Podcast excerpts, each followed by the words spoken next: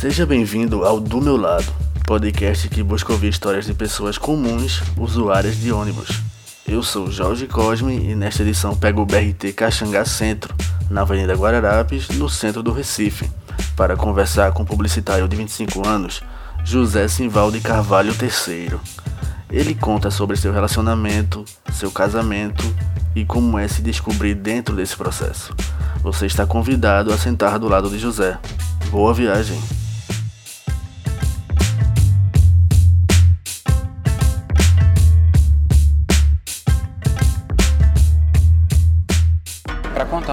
Da minha história, eu vou precisar contar um pouco da história da minha atual esposa. É, porque nossa história sempre teve muito interligada. E eu acho que vale a pena contar sobre isso. Eu tenho 25 anos agora, um ano de casado, só que conheço ela há 12 anos. Desde os 14 anos a gente é, era amigo da escola, eu já comecei a gostar dela, e aí entrou naquela friend zone e, e ao longo de toda a minha vida é, ela se tornou uma rotina para mim.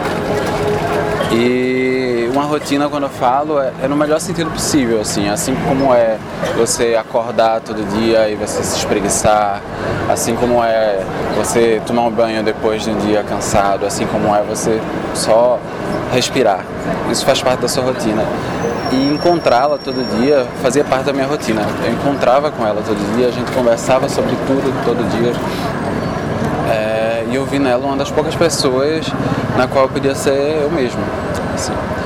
E mesmo ela demorando para ter esse mesmo sentimento recíproco, é, ela sempre gostou também bastante de mim como amigo. E, e a gente foi se desenvolvendo, desenvolvendo nesse relacionamento, mesmo na amizade e tal. E depois ela foi, resolveu me dar uma chance, a gente começou a namorar. E namoramos por sete anos até noivar e casar.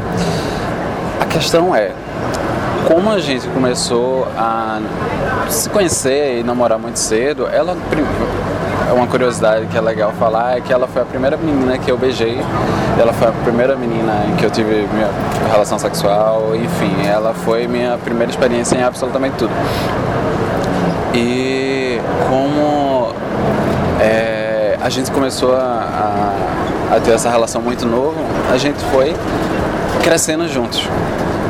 E isso se tornou novamente parte de uma rotina, porque o que a gente era há, há sete anos atrás não é o que a gente é agora, é só você pensar o que você antigamente. E aí quando você. As pessoas falam, ah, que relacionamento lindo, a pessoa tem 25 anos de casado e tal, com o mesmo amor. E, é tudo muito bonito, é tudo muito romântico, mas existe muito mais por dentro disso.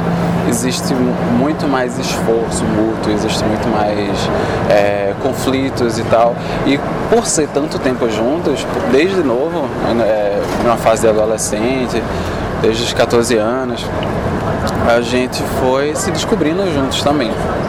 Então, é, a gente teve as primeiras experiências, tudo ok, tudo massa. E depois de cinco anos de, de namoro, eu me identifiquei, ainda não me assumi, mas me identifiquei como bissexual.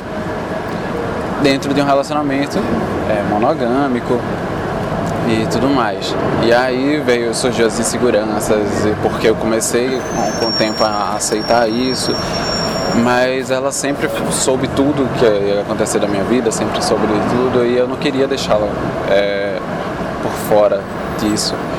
E mesmo que a gente continuasse, eu continuasse com ela pelo resto da vida, enfim.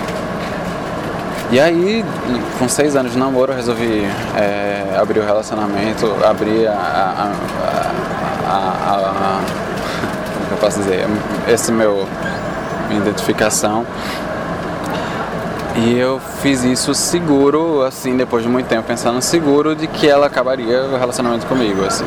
Tava esperando, mas eu precisava ser, eu não, não aguentaria um relacionamento com ela é, escondendo parte do que eu sou. E para minha surpresa, ela é, não só compreendeu, como é, me estimulou a, a ter a me identificar e começou a pesquisar junto comigo e tal. E isso foi muito massa, porque é, com o tempo juntos eu também percebi é, várias inseguranças da parte dela, várias, várias faltas de experiência, falta de conhecimento mesmo da parte dela. E aí é, é isso, meio que tudo na vida da gente acabou, acaba que se entrelaça, sabe? Quando aconteceu isso, de início ela super aceitou e, e de boa, mas com o tempo vem insegurança. Oi, peraí, mas ele curte homem também, e aí eu sou uma mulher, então eu não sou suficiente, sempre ele vai querer algo a mais e tal. É, quando na verdade não é, e quando na verdade, é, quando na verdade você tem um. Você gosta de alguém, é, foda-se, sabe? você você está se relacionando com, com ela.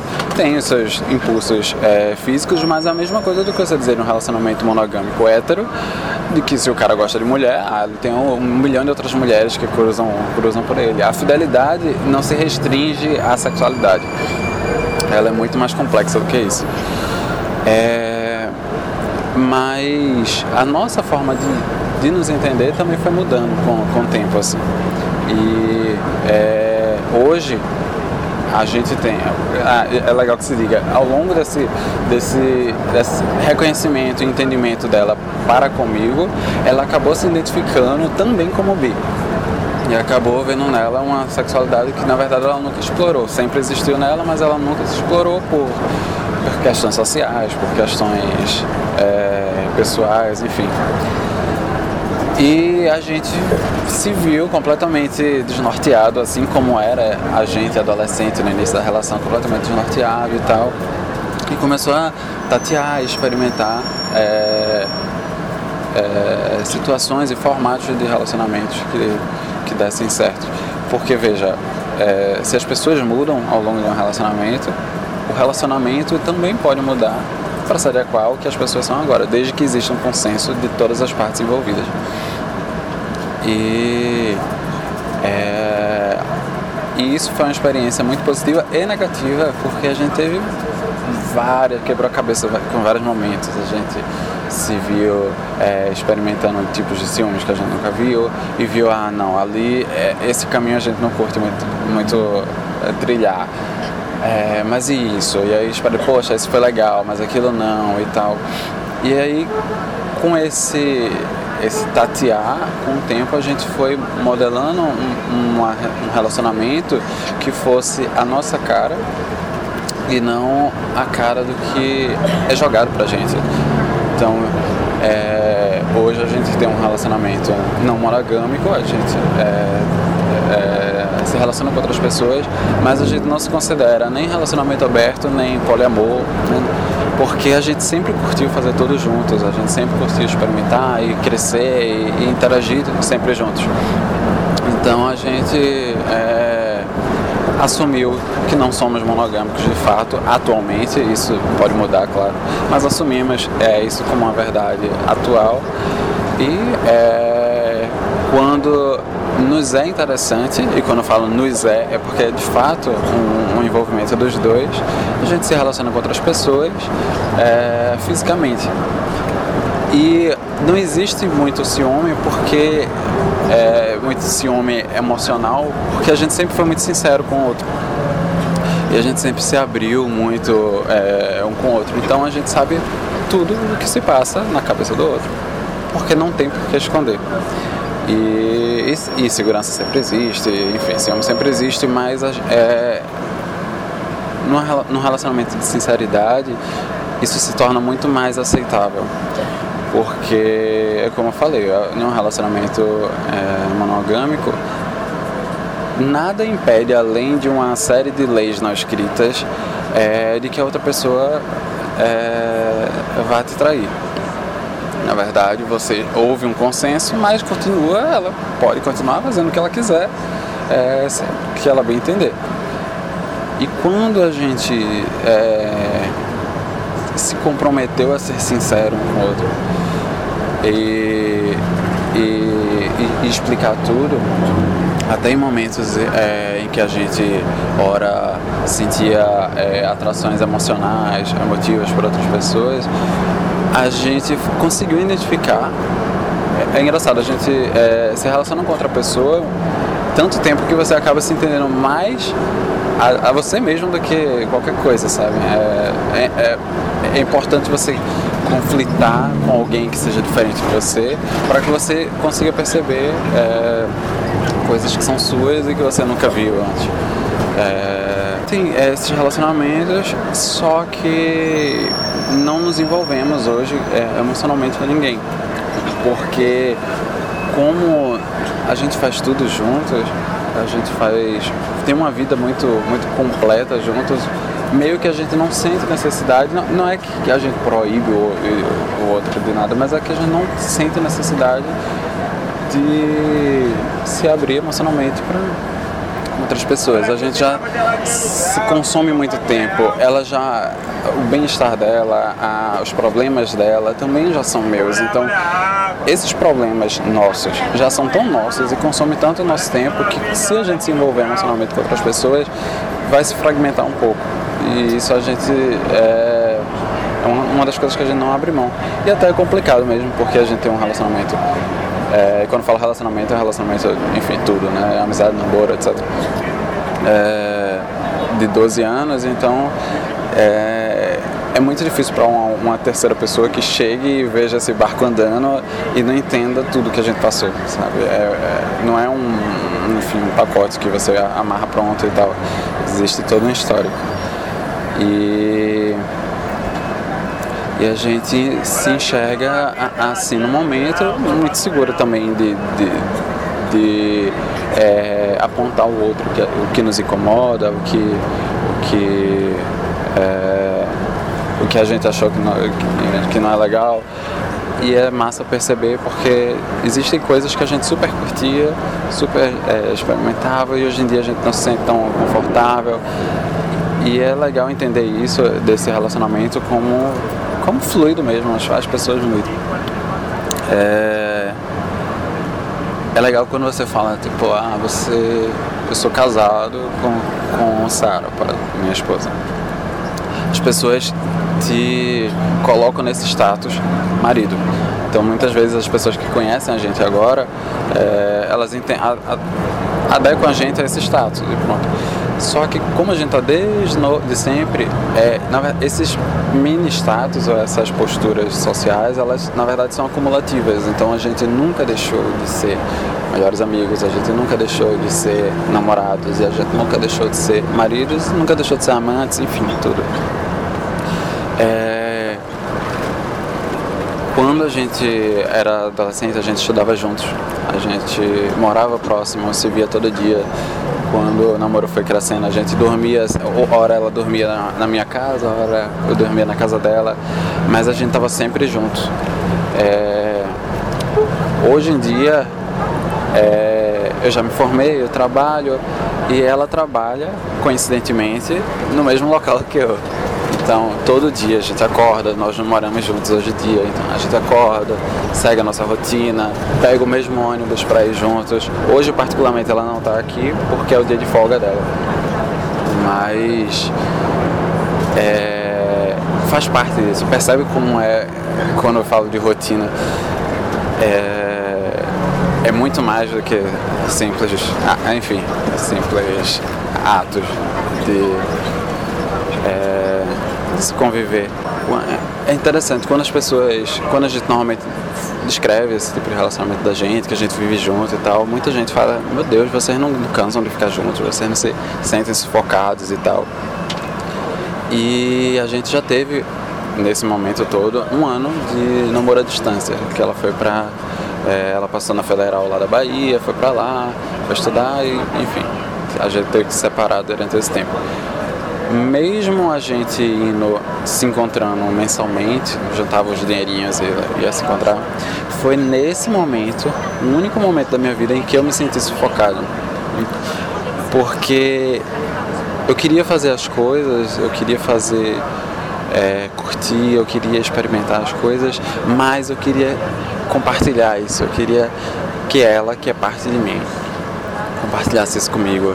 E aí é, a gente ia, enfim, seguia nossas vidas, ia pra festa, não sei o quê, mas ainda assim com essa sensação de incompleto, ainda assim a gente sentia essa, esse sufoco. E essa, esse sufoco foi crescendo tanto a ponto de que a gente não aguentou esse namoro à distância. E ela teve que trancar a faculdade para lá, para vir para cá, porque eu já estava trabalhando, enfim. E ela abriu mão desse, desse momento dela, que foi muito importante e tal, é, para vir para cá e a gente e, e nesse, atualmente a gente está nesse processo dela é, tentar novamente a faculdade e tal. Mas é, a gente identificou como insalubre mesmo morar longe um do outro. E hoje em dia é, as pessoas nossos amigos mais antigos que acompanharam a gente esse tempo todo acabam acabam que realmente já é, falam da gente como uma única pessoa, quase que como uma entidade. Então, quando eles vão, ele me convida para alguma festa, ele sabe que estou, convidando, estou convidando os dois. Quando alguém fala do preço de algum item, ele sabe que a gente vai multiplicar por dois, e, enfim, todos os gastos da gente é multiplicado por dois, todas as experiências da gente. E é, vai ter é, desafios pra caralho, vai ter ciúmes pra caralho, vai ter. É, é, enfim, as raivas de sempre, as DRs de sempre. A gente tem pelo menos uma DR por semana, assim. Mas é massa que tem, porque se resolve. E se tem é porque surgiu alguma coisa que incomoda e, e a gente não deixa pra lá. É uma prática da gente, da gente não. A gente não dorme é, sem nada estar tá resolvido. Então, às vezes, é, a gente fica já de saco cheio, cansado de uma festa, de alguma saída, ou, ou do trabalho em si, mas a gente se exercita e se esforça de quebrar a cabeça até é, dormir resolvido. Às vezes não feliz, mas em consenso. Beleza, a gente entendeu que é assim, tá, massa. Então, simbora. E aí no dia seguinte tá melhor, e aí no outro dia tá melhor, e a gente vai se entendendo, vai. vai compartilhando isso. E hoje eu não consigo me entender como uma pessoa única. Assim, quando você vai. Quando eu tenho que me descrever, descrever minhas qualidades, meus defeitos, é, eu falo tudo e tal, eu consigo é, delinear tudo, mas eu não consigo diferenciar, não consigo é, destrinchar o que disso não tem um toque dela, não tem o, o participação ativa dela, o que eu, quanto eu aprendi com ela. É, e acho incrível, eu sou completamente apaixonado por ela até hoje. E. É, e agora a gente, tipo, em janeiro do ano passado a gente casou e aí parece que resetou tudo, assim, porque é outra experiência, é outro mundo, você tá vivendo junto, só que agora você tem contas para pagar, só que você tem é, outros universos, assim.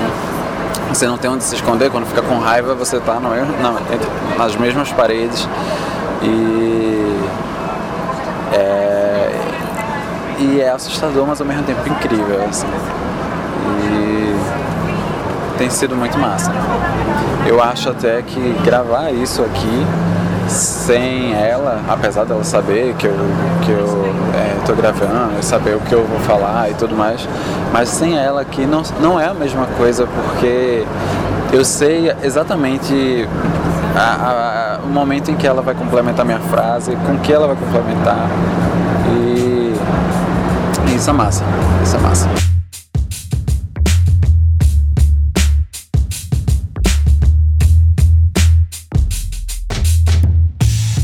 Você acabou de ouvir o podcast do meu lado. Em breve, queremos divulgar um e-mail para que nós possamos conversar melhor e você possa também contar a sua história. Se você está acompanhando apenas a versão em áudio, saiba que também temos a versão em vídeo, construída com ilustrações e interpretações minhas de cada história. Procure do meu lado no YouTube. Também temos uma página no Facebook. Obrigado pela audiência e até a próxima viagem.